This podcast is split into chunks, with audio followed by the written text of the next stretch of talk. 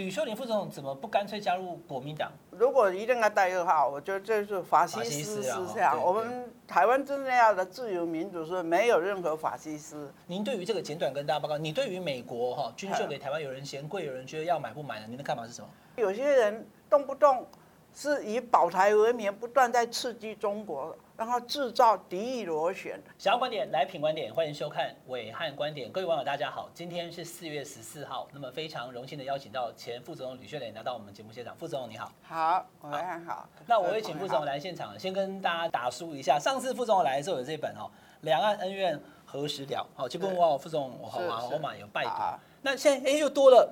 韩文版跟日文版，版对，因为韩国的朋友、日本的朋友哈，有些人非常喜欢我的观点，所以他们主动哈替我翻译，而且出书。那副总统他对于这些哈，就两岸的这些议题、外交议题都特别琢磨了哈。那我今天请副总来，主要是因为今天是四月十四，那一个月以后五月十四号，我看到您推出了一个。这个五一四的这个和平大游行，和平爱台湾游行，那是不是先请副总统跟所有的观众朋友解释一下，这是一个什么活动？啊，我一直着眼在两岸关系哈，要把这个恩怨来消除。中国向全世界常常讲的两句话。一句是台湾是中国固有神圣不可分割的领土，另外一句话就是台湾问题呢是国共内战的延长。那我觉得啊，这个是扭曲历史史观，因为一八九五年四月十七号那天，清廷跟日本在马关签订马关条约。啊，《马关条约》第二条明白的规定，清廷同意将台湾及澎湖永久让与日本。所以，如果要讲两岸关系的论述，我们一定要端正史观。整个源头是一八九五年《马关条约》开始的。那么今年我就想到说。大家都知道两岸兵凶战危哈，而且看到乌克兰死伤枕藉啊，几乎一个国家变成废墟啊，非常的心痛。那当然很幸运，台湾目前还安全。可是我觉得我们一定要趋吉避凶，我们要预防战争，必须要先投资和平。所以我的构想就是说，从四月十七号是不是以那天拉开和平爱台湾的序幕，反对战争，要用和平来爱台湾的人，通通上街头。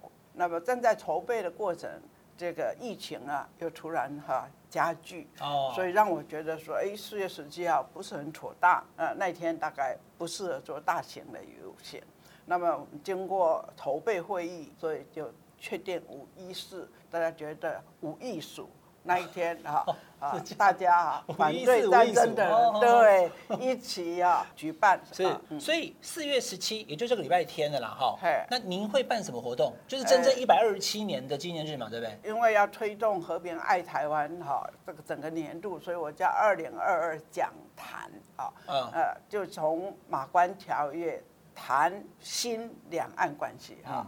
好，副总讲得很清楚，四月十七号会有一个座谈，那也是这个马关条约下午两点钟在台大校友会馆。好，那这个呃会谈之后呢，五月十四，您刚刚讲谁会来出席您的这个游行？游行的地点在哪？你说还有宗教界，这个可不可以跟大家说明一下？现在我我已经纷纷拜访这个北部地区的各个寺庙。我至少拜访二三十个，每一个都答应了哈，他们都很感动，就是说不敢讲出去，一方面疫情，一方面不愿意抵触政府。我说这个活动是要支持政府的 哈，我觉得这个呃和平的大游行是做政府的后盾啊，也是向。中国大陆啊，表达说你不要轻举妄动。那这次呢，没有请政党来加入，因为免得选举到了，到做政治考量。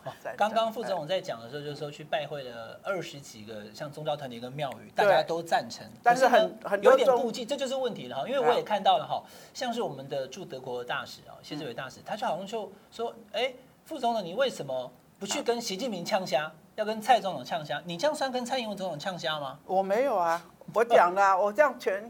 全世界的三军统帅喊话，啊、因为战争是这样的残忍，对不对？对。我们现在大家啊很容易讲啊，台湾是和平啊自由的国家，可是有时候有些人呢、啊、不自觉流露，其实很法西斯思想，嘴巴喊自由，可是别人的意见跟你不不一样，或者你不爱听，马上就把人家这个抹红抹绿，啊讲得很难听哈。我我觉得呃，可能大家都修炼一下。副总，你今天来我也直接这样问，我看到有人哈，就直接批评说，哎，那吕秀莲副总怎么不干脆加入国民党？说你现在这个。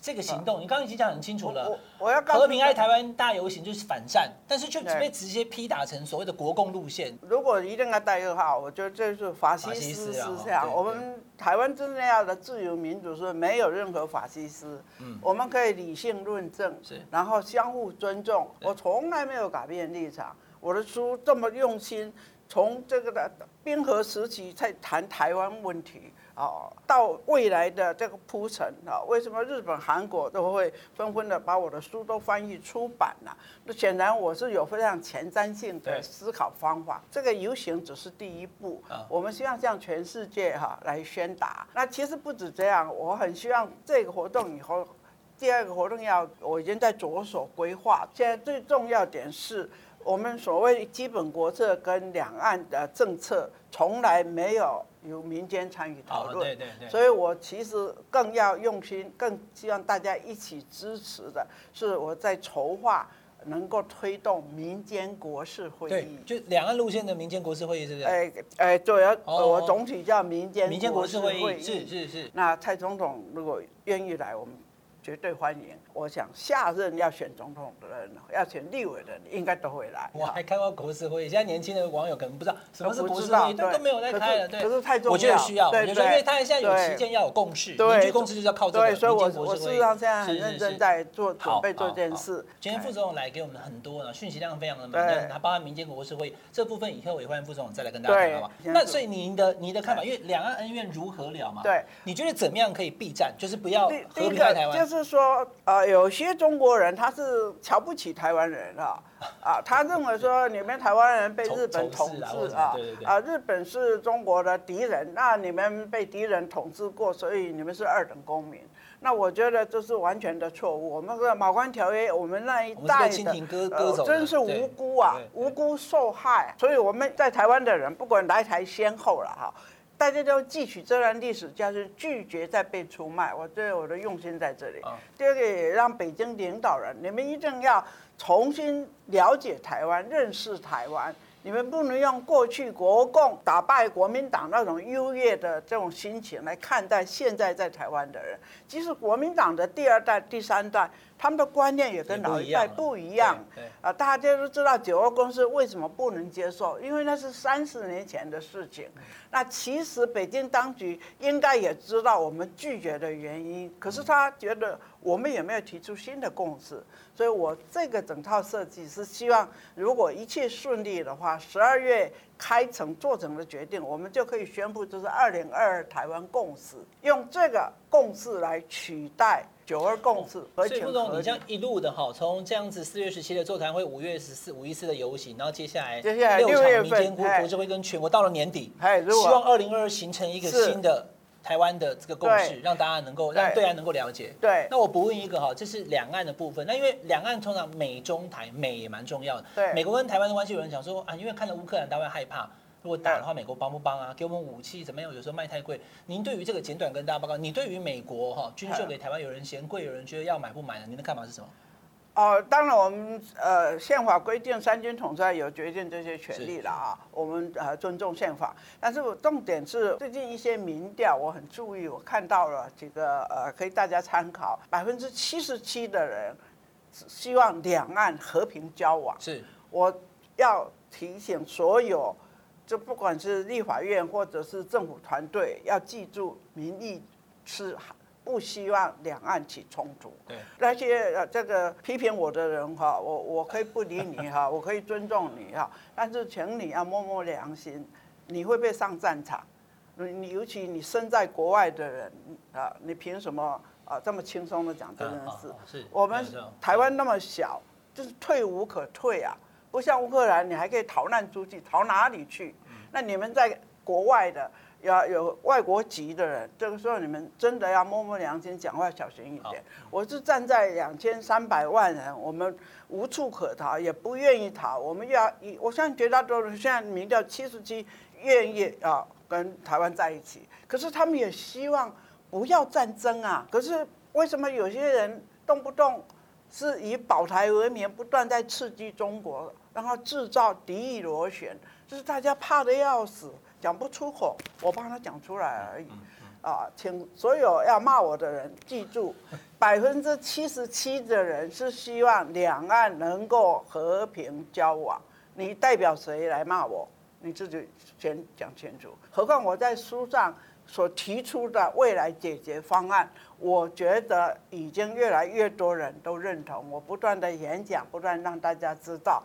那也如果透过六次的国事会议，大家的意见综合起来。